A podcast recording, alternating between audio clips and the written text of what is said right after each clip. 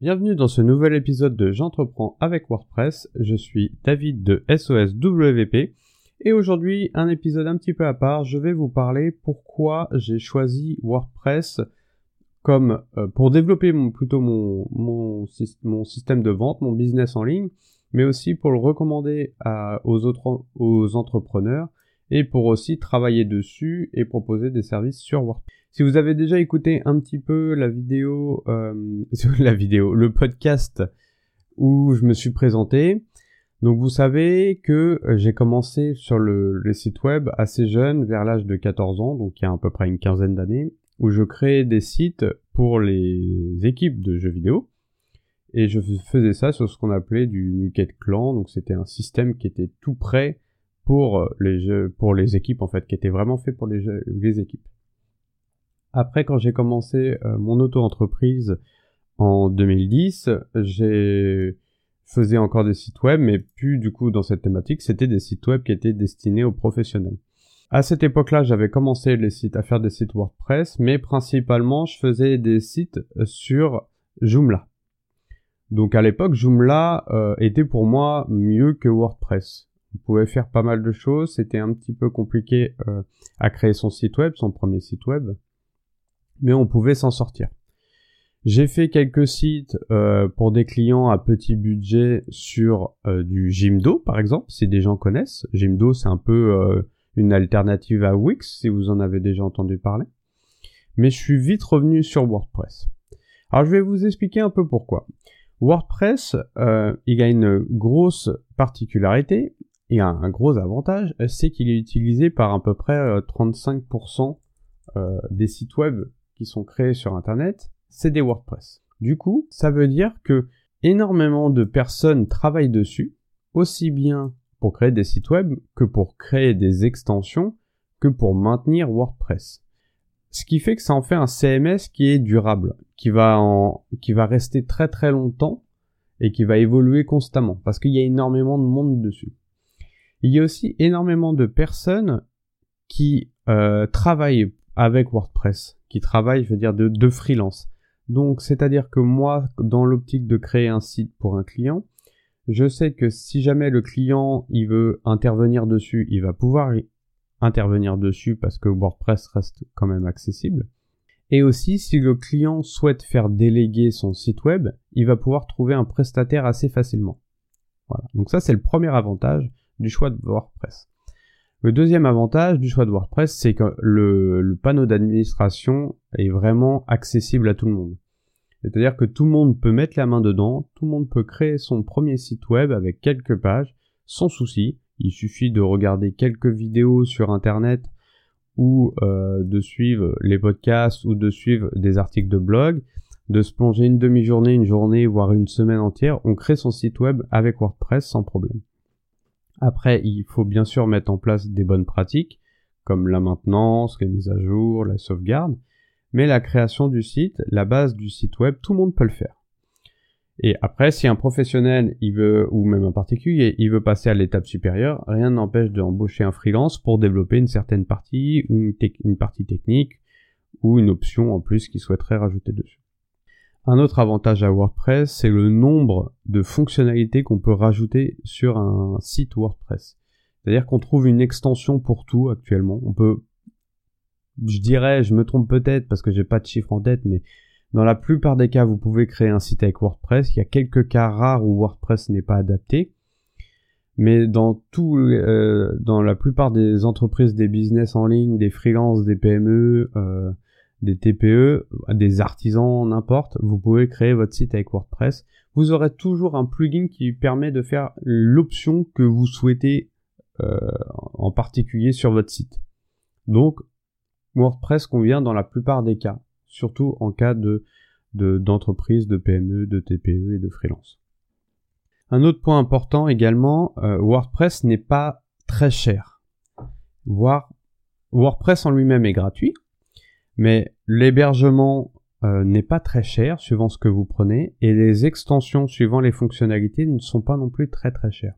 Là où d'autres CMS comme Wix ou Jimdo peuvent être super chers euh, si vous rajoutez certaines fonctionnalités ou si vous voulez certaines performances avec votre hébergement. Donc ça, c'est un gros point positif. En comparaison, par exemple, si je prends Wix, qui est euh, un CMS qui donne l'air d'être plus accessible par rapport à WordPress, vous allez euh, peut-être construire des pages avec Wix euh, plus facilement parce que le temps d'adaptation est un petit peu réduit parce que vous n'avez pas tout le système d'administration aussi complexe que WordPress. Vous allez quand même prendre du temps pour créer votre site web. Ça, de toute façon, sur tous les CMS, vous prendrez du temps. Mais une fois que vous avez construit votre site, vous allez rencontrer plusieurs problèmes. Le premier problème, ça va être peut-être des problèmes de disposition de pages ou d'images par rapport aux divers écrans ou au, modèle mobile.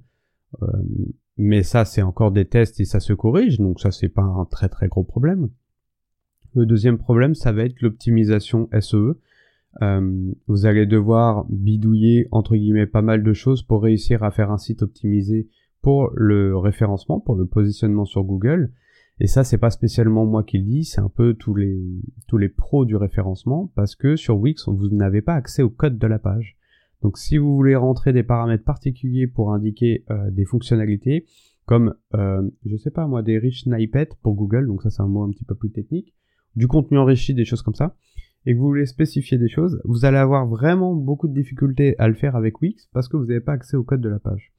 Là où WordPress, vous avez accès au code de la page, et puis vous pouvez mettre en place un petit plugin qui va vous mettre cette fonctionnalité-là. Donc c'est pour ça que moi je ne recommande pas Wix, et je ne travaille pas du tout avec des clients qui sont sur Wix. C'est-à-dire que si un client est sur Wix et veut travailler avec moi, je lui dis en premier cas, on fait une migration de votre site vers un WordPress, on fait un nouveau site, parce que je ne peux pas travailler sur ce type de base.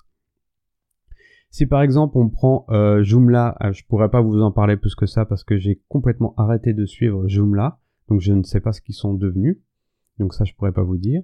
Si on prend Jimdo qui est un, CMS un petit peu plus accessible que Joomla quand même, euh, j'ai des fonctionnalités qui sont un petit peu réduites, un peu comme Wix, même si je le trouve plus performant que Wix personnellement, surtout pour le référencement. De base, il est très bien optimisé pour le référencement, mais encore une fois, j'ai pas accès au code, donc si je veux monter si mon entreprise grossit beaucoup et que j'emploie un freelance qui fait du référencement, il va, être assez limité dans ses actions.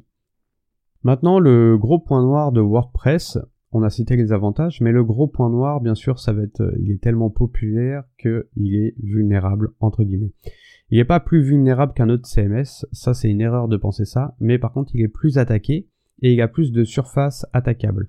C'est-à-dire que, comme il y a un site sur trois à peu près qui est un site WordPress, ça vaut le coup aux ceux qui veulent attaquer des, sites web de se pencher sur WordPress parce qu'ils toucheront potentiellement un site sur trois.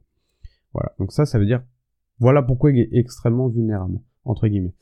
Il y a plus de surface d'être attaqué, c'est, c'est parce que on peut connecter énormément de plugins sur WordPress et à chaque fois que vous mettez un plugin, c'est une vulnérabilité potentielle en plus.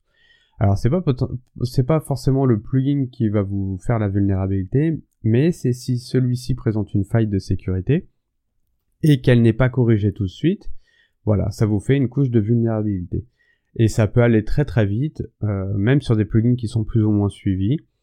C'est le seul point noir de WordPress. Alors pour pallier à ça, il y a déjà en premier lieu, il faut mettre en place vos sauvegardes sur votre site web et il faut mettre en place un plugin de sécurité. Donc ça, on a déjà vu sur l'épisode des plugins indispensables pour votre site web.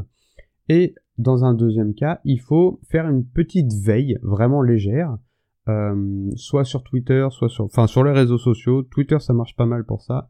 Soit en vous abonnant à certaines newsletters de certains sites, comme par exemple euh, WP Marmite, qui font de la veille par newsletters, ou sur Twitter. Donc ça peut être intéressant pour vous dès qu'il y a un plugin qui a une faille de sécurité, il l'annonce, et puis du coup, par exemple, euh, si vous avez ce plugin-là et que vous l'utilisez que de temps à autre, vous pouvez le désactiver. De toute façon, quand il y a une faille de sécurité, c'est conseillé de désactiver le plugin le temps que la mise à jour apparaisse. Si jamais vous avez un problème, de toute façon, vous faites des sauvegardes régulièrement, vous pouvez restaurer votre sauvegarde. Voilà. Et il y a même certains plugins qui plantent complètement des sites. Imaginons que vous avez construit tout votre site avec un constructeur de page comme Elementor et que celui-ci a une énorme faille. Il est conseillé de mettre le site en mode maintenance en fait, le temps que la faille soit corrigée. Donc je pense qu'on a fait le tour. Pour moi, WordPress est actuellement un indispensable pour créer son site web parce que vous pouvez absolument faire tout ce que vous voulez avec et vous pouvez vous passer de tous les outils externes. C'est simple, avec mon site WordPress, je gère actuellement du coup mon site web, je gère actuellement mon autorépondeur, je gère actuellement mes tunnels de vente, je gère actuellement euh, mon espace de formation avec vidéo, je gère actuellement euh, l'envoi, euh, la gestion des e-books. Voilà. Donc mon site WordPress me fait tout. Et j'ai qu'un seul endroit pour travailler.